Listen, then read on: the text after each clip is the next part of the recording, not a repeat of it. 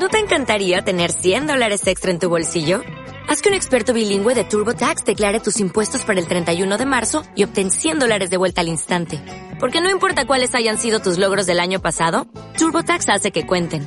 Obtén 100 dólares de vuelta y tus impuestos con 100% de precisión. Solo con Intuit TurboTax.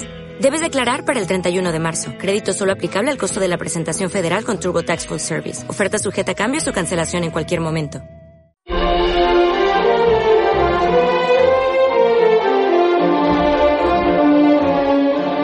Más de uno. En Onda Cero. Imagino, me imagino que le habréis recordado a Alberto Aparici que se tomó una tilita, ¿no? Y antes de, del programa, ¿verdad? Es que lo de la semana pasada, de la semana pasada, que fue demasiado. A ver, ¿lo tenemos ya? Alberto, hola Alberto. Hola, hola Begoña. Hola, muy buenos días. Buenos días. Pero, pero ¿qué pasó la semana pasada? Sí quedó muy bien, sí fue un programa ahí bonito y tal. No te hagas al despistado. No, no, no. Por, por si alguien se lo perdió, Alberto le dio por hablar de las diferencias entre el Colacao y el Nesquik. Fíjese Sí. usted qué cosa más sencilla, pero nos montó una guerra. En pleno estudio, tú no sabes, se ha quedado todo encharcado de chocolate, los micros no funcionan, las sillas están pegajosas. O sea, aquí haciendo experimentos, o sea, muy asqueroso, Alberto, mucho. Pero, pero si era gente muy limpia, muy educada, que luego dijeron que lo iban a limpiar. A lo mejor estás exagerando un poquito. ¿no? ¿Exagerando? Pues si se ha atascado el chocolate hasta el desagüe, ¿por donde tira el cine las bolsitas de los frutos secos? Y desde entonces hace un ruido rarísimo, es, que no hay quien lo, lo pare. Mira, espera, te acerco, te acerco el micro eh, que para que lo oigas. Espérate un momento, a ver. ¿Te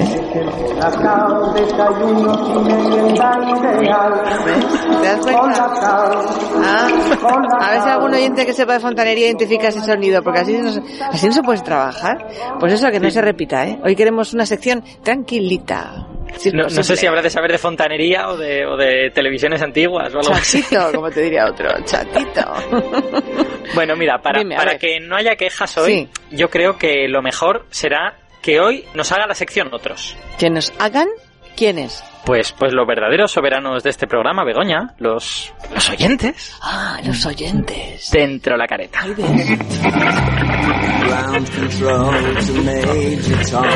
Aparici te lo dice. Careta favorita. Esto cada día está peor, ¿eh? Esto es el consultorio este, ¿no? Que haces con los mensajes que los oyentes mandan al WhatsApp, ¿no? Del programa 609-83-1034. Espera, lo digo más Es- despacio porque si no, no te mandan ninguno. 609-83-1034. Eso. Ahí es. Muy bien, Sí. eso es. Que nos manden cualquier pregunta científica que tengan al 609 83 1034 y diciendo Aparici te lo dice para que Claro. sepamos de, de qué van a hablar. ¿Y ya tienes oyentes o hay que esperar a la semana que viene para que te manden las consultas? Que va, tenemos un montón. Es que durante el año nos han llegado muchas preguntas que no hemos Ah, podido contestar. Claro. Entonces, Hay vamos a atasco, aprovechar. como en nuestras tuberías. Vale, pues venga, dale. Exacto. Vamos con el primero, venga. Buenas tardes, Alberto. Me encanta la sección con este nombre de Aparici te lo dice, sobre todo para llevar la contraria al Sina. No tengo claras las diferencias entre física cuántica y mecánica cuántica. A ver si me puedes ayudar, por favor. Ostras, son preguntones, ¿eh? Tienes para todo el programa con esta pregunta. A ver. Que va, esta pregunta en realidad Ah. es súper sencilla. Sí. Bueno, a ver, si, si tenemos que explicar toda la física cuántica, tenemos para todo el programa y para 27 programas más. Pero, pero no, a ver, el- la física cuántica es el nombre genérico de esta teoría, la teoría cuántica, en la que pues las cosas se comportan de manera un poco diferente a como estamos acostumbrados, ¿no? Que, por ejemplo, las partículas se comportan como ondas, tienen fenómenos ondulatorios, pueden doblar esquinas, pueden eh, meterse por agujeritos pequeñitos y cosas así. Atraviesan Y- paredes. eso es, atraviesan paredes, el, el efecto túnel que escribí sobre la semana Sí. pasada. Eh, bueno, pues esta teoría es una teoría que eh, todavía no sabemos muy bien cómo interpretar, no sabemos por qué se producen estos fenómenos ondulatorios. A mí me gusta una interpretación que es la de que lo que se mueve ondulatoriamente es la información que contienen las partículas, ¿vale? Eh, pero bueno, eh, el oyente estaba preguntando la diferencia entre física cuántica Y y mecánica. cuántica. Vale, pues física cuántica es el nombre de la teoría que tiene todas estas propiedades un poco curiosas y la mecánica es la parte de la física que estudia cómo se mueven las cosas cosas y cómo eh, modificar el movimiento de las cosas, cómo pegarle golpes a las cosas para que se muevan de otra manera. Entonces, cuando tú estás estudiando movimiento de objetos mediante física cuántica, pues eso es mecánica cuántica. Ya está, nada más que eso. Vale, pues ya está. Así que la, la, la diferencia fácil, lo complicado es entender la física cuántica. Eso sí que tiene más ¿Y cosas. ahora qué hacemos? ¿Ponemos música o para acabar? No, ahora, ahora la segunda pregunta. Ah, que hay otra. Ah, perdona. Muy buenas. Este audio es para que Aparici me lo diga. Y esto va sobre física cuántica versus física clásica. ¿En qué momento los objetos están sujetos a las leyes de la física cuántica y en qué momento a los de la física clásica? Quiero decir, ¿qué Ujú. línea separa una de la otra? Porque Mm. sí, aquí se habla mucho de la física cuántica y la física clásica como dos cosas diferentes, pero yo no sé por qué o cuándo o cómo afectan a uno y a otros. Qué buena pregunta. Y la verdad me tiene un poco mosca. Sí, a mí también, a mí también. A ver. Tiene un poco mosca. Desconfía, desconfía de vosotros, de los físicos. Bueno, pues a ver, esta, esta pregunta es una pregunta muy difícil, porque, en primer lugar, porque nadie tiene una respuesta definitiva y además hay bastantes discusiones en la comunidad sobre cómo ocurre esto. Bueno, para, para los oyentes que no estén tan metidos en esto de la física cuántica y la física clásica, básicamente lo que está preguntando este oyente es en qué momento se produce la transición entre el mundo que nosotros conocemos, en el que, pues yo qué sé, tengo un paquete de pañuelos en la mano y el paquete de pañuelos se comporta como un paquete de como un objeto físico que tiene que ocupa un espacio determinado, en qué momento se produce la transición a esta física cuántica en la que este paquete se comportaría como una especie de onda que podría ocupar una habitación entera, que podría pasar por agujeritos, atravesar paredes y todo esto. Eh, bueno, pues la respuesta es que nadie está totalmente seguro y que seguimos a día de hoy haciendo experimentos para comprobar en qué momento se rompe eso. Eh, lo- los experimentos que yo sepa que han trabajado con objetos más grandes que siguen comportándose cuánticamente son con moléculas muy grandes, son con moléculas de unos 2.000 átomos. Creo que eran oligoporfirinas o algo por el estilo. Entonces, esas moléculas que ya son ya, ya no es el mundo microscópico, que diríamos los físicos, es el mundo mesoscópico, es el mundo de las cosas intermedias. Eh, esas proteínas se comportaban como objetos ondulatorios. Fueron capaces de hacer que se difractaran en, en un agujerito. Difractarse es que, que a partir del agujerito las moléculas salen en todas direcciones. En lugar de salir solo eh, focalizadas, como haría si tú pones si tú empiezas a disparar almendras sobre un agujero, pues las almendras pasarán por ese agujero y no saldrán a la derecha ni a la izquierda, saldrán Claro. rectas. Pues una onda no. Una onda puede salir a la derecha y a la izquierda porque una onda dobla esquinas. Bueno, pues estas moléculas grandes, a pesar de tener 2.000 átomos, sí que doblaban la esquina y salían a la derecha y a la izquierda. Entonces, la pregunta que hace nuestro oyente, mm, nadie sabe muy bien dónde llegará.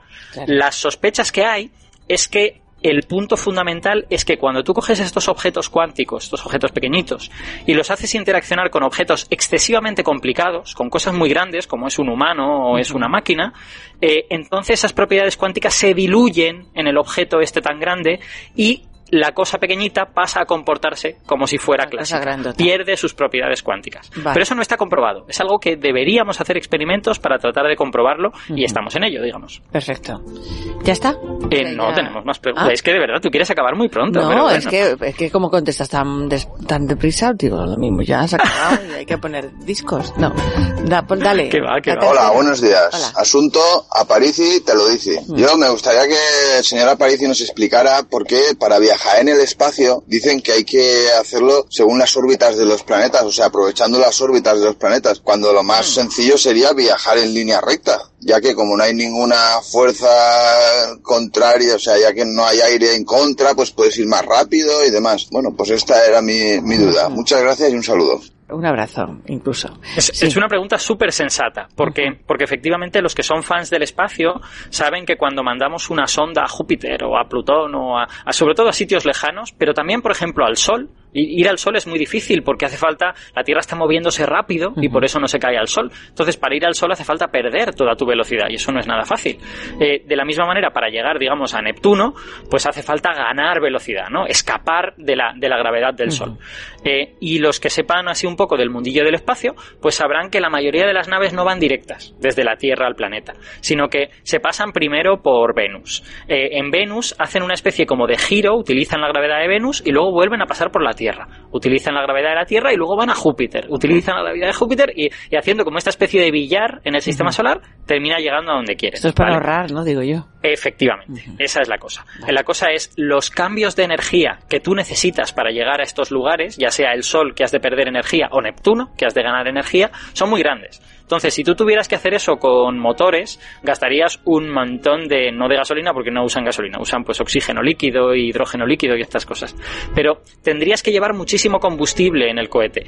Y eso no solo es un desperdicio, que esa a lo mejor no es la parte que más nos preocupa, sino que es extremadamente peligroso porque el combustible explota. Entonces, si tú pones un montón de combustible, la probabilidad de que tu misión termine en unos fuegos artificiales es mucho mayor. Eh, entonces, entre eso y que a veces has de hacer cosas que son mucho más difíciles de hacer con combustible, porque una cosa es acelerar. Acelerar, pues tú pones un cohete y aceleras. O si quieres frenar, pues pones un cohete en la parte de delante y frenas. Pero si lo que quieres es cambiar de dirección, imagínate que quieres cambiar 90 grados de dirección, eso ya es un poquito más complicado. Entonces, de hacer técnicamente con un cohete. Entonces, es mucho más sencillo ir a un planeta, tú pasas por el planeta, le robas un poquito de energía al planeta y tu nave gana esa energía. O al revés, le prestas energía al planeta y tu nave pierde esa energía. Y es una manera muchísimo más económica de moverse por el sistema solar, porque el planeta no nota nada, tú no vas a sacar de órbita a Júpiter por pasar una pequeña Claro, navecita claro. espacial por al lado. Pero sin embargo, para tu nave, la energía que Júpiter le puede dar, pues le permite llegar a, vamos, a donde quiera. De hecho, esto que te he dicho de que llegar al Sol es difícil, las misiones que van al Sol habitualmente pasan por Júpiter. Júpiter es el planeta más grande del sistema solar y les permite perder mucha velocidad y entonces ya caer hacia el. Sol, ¿no? Acercarse lo máximo posible. Perfecto. ¿Tenemos una número 4? Sí. Tenemos una número 4, claro que sí. Asunto Aparici Tedici. Vamos a ver, recientemente habéis hablado del planeta Urano y ahí me surgió una duda. A ver, todos los planetas giran alrededor del Sol y la Tierra además gira sobre sí misma, sobre su eje. ¿Este movimiento es común a otros planetas del sistema solar o solamente lo tiene la Tierra? Gracias. Otra pregunta muy muy sensata eh, y, y la respuesta es muy fácil, claro que sí. Todos, todos los planetas rotan. De hecho, sería muy raro que no rotasen, porque en, en el fondo, cuando tú miras el sistema solar, ahora vemos un sistema solar como muy evolucionado, pero el sistema solar todo viene de una nube que estaba inicialmente girando, ¿vale? Entonces, todos los planetas estamos heredando el giro de esa nube. Por eso todos los planetas giran en el mismo sentido alrededor del Sol. Y en la propia rotación de los planetas es también una herencia del giro de esa nube. De hecho, los planetas, salvo muy poquitos, salvo Venus, Urano y ya planetas más pequeños como, como Plutón, eh, rotan todos en el mismo sentido en el que se trasladan alrededor del Sol. Y eso es porque tanto su rotación como su giro alrededor del Sol provienen del giro inicial de la nube de la que salió el sistema solar. Entonces, en respuesta directa al oyente, sí, todos los planetas rotan. Lo que pasa es que a algunos les han pasado cosas raras. Lo que, lo que contamos con, Nept- eh, con Neptuno, con Urano, es que Urano eh, rota inclinado. Urano, en lugar de rotar en el mismo sentido en el que gira, rota 90 grados inclinado. Y eso no sabemos muy bien por qué es, pero creemos que es porque alguien le pegó un tortazo bastante importante. Un buen cuando golpe que se llevó el pobre. Exacto, cuando Urano era muy jovencito. Y luego está Venus, que Venus es todavía más raro. Venus es súper misterioso porque rota muy lentamente.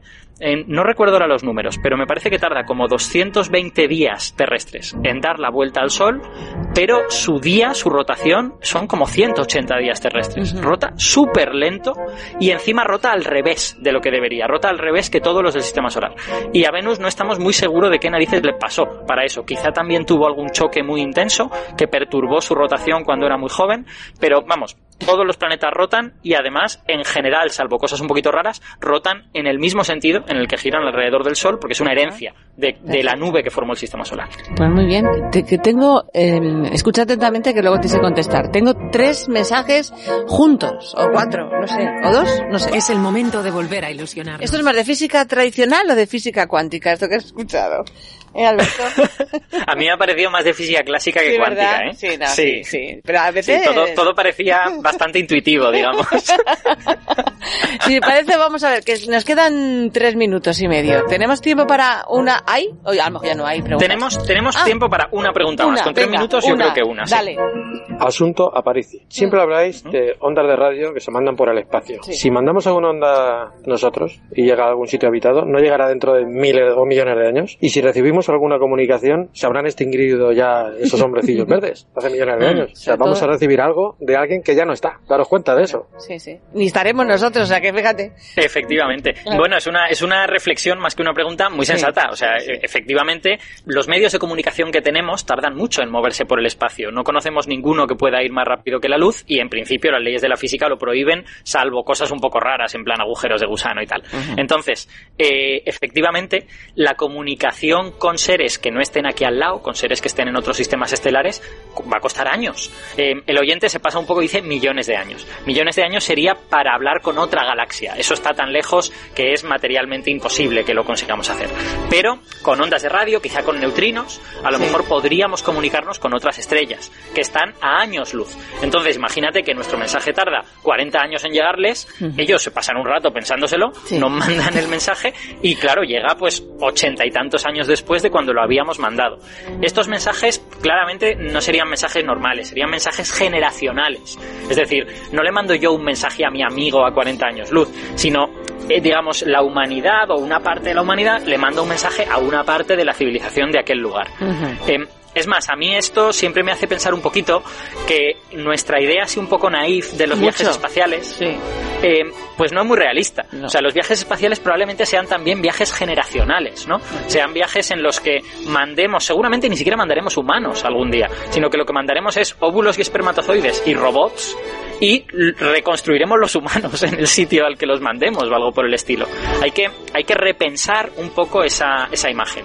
Y a mí me gusta mucho como, a mí, como idea para ciencia ficción, me gusta mucho esta Sí. idea de que a lo mejor tú recibes un mensaje de tu amigo el extraterrestre, pero el planeta de tu amigo el extraterrestre ya ha desaparecido, ¿no? Algo por el estilo. Eso me parece muy bonito. A lo mejor, pues, menos mal que ha desaparecido, vete tú a saber.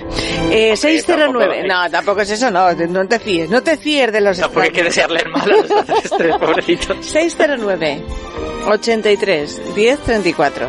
Aparici te lo dice. Ahí es donde dejan ustedes todas sus preguntas extrañas y normales y raras sus reflexiones incluso, porque pueden ser erróneas y entonces Alberto lo resuelve. Muchísimas gracias Alberto, me ha gustado. Gracias, gracias Sí. a ti, Begoña. Y no, no llames raros a los oyentes. Preguntar esto es totalmente normal. hay que No, normalizar no. hablar de ciencia. Es raro, no, he dicho raro que eran los oyentes raros. No, yo sé, en general son un poco raros. No, no digo porque pregunten sobre ciencia, sino porque ellos son rarísimos. Alberto, un beso enorme. Un beso, Begoña. La semana que viene más, que nos vamos. Llegamos a las doce y media, a las once y media en Canarias y mañana volveremos a las siete, las seis en Canarias. Buen día.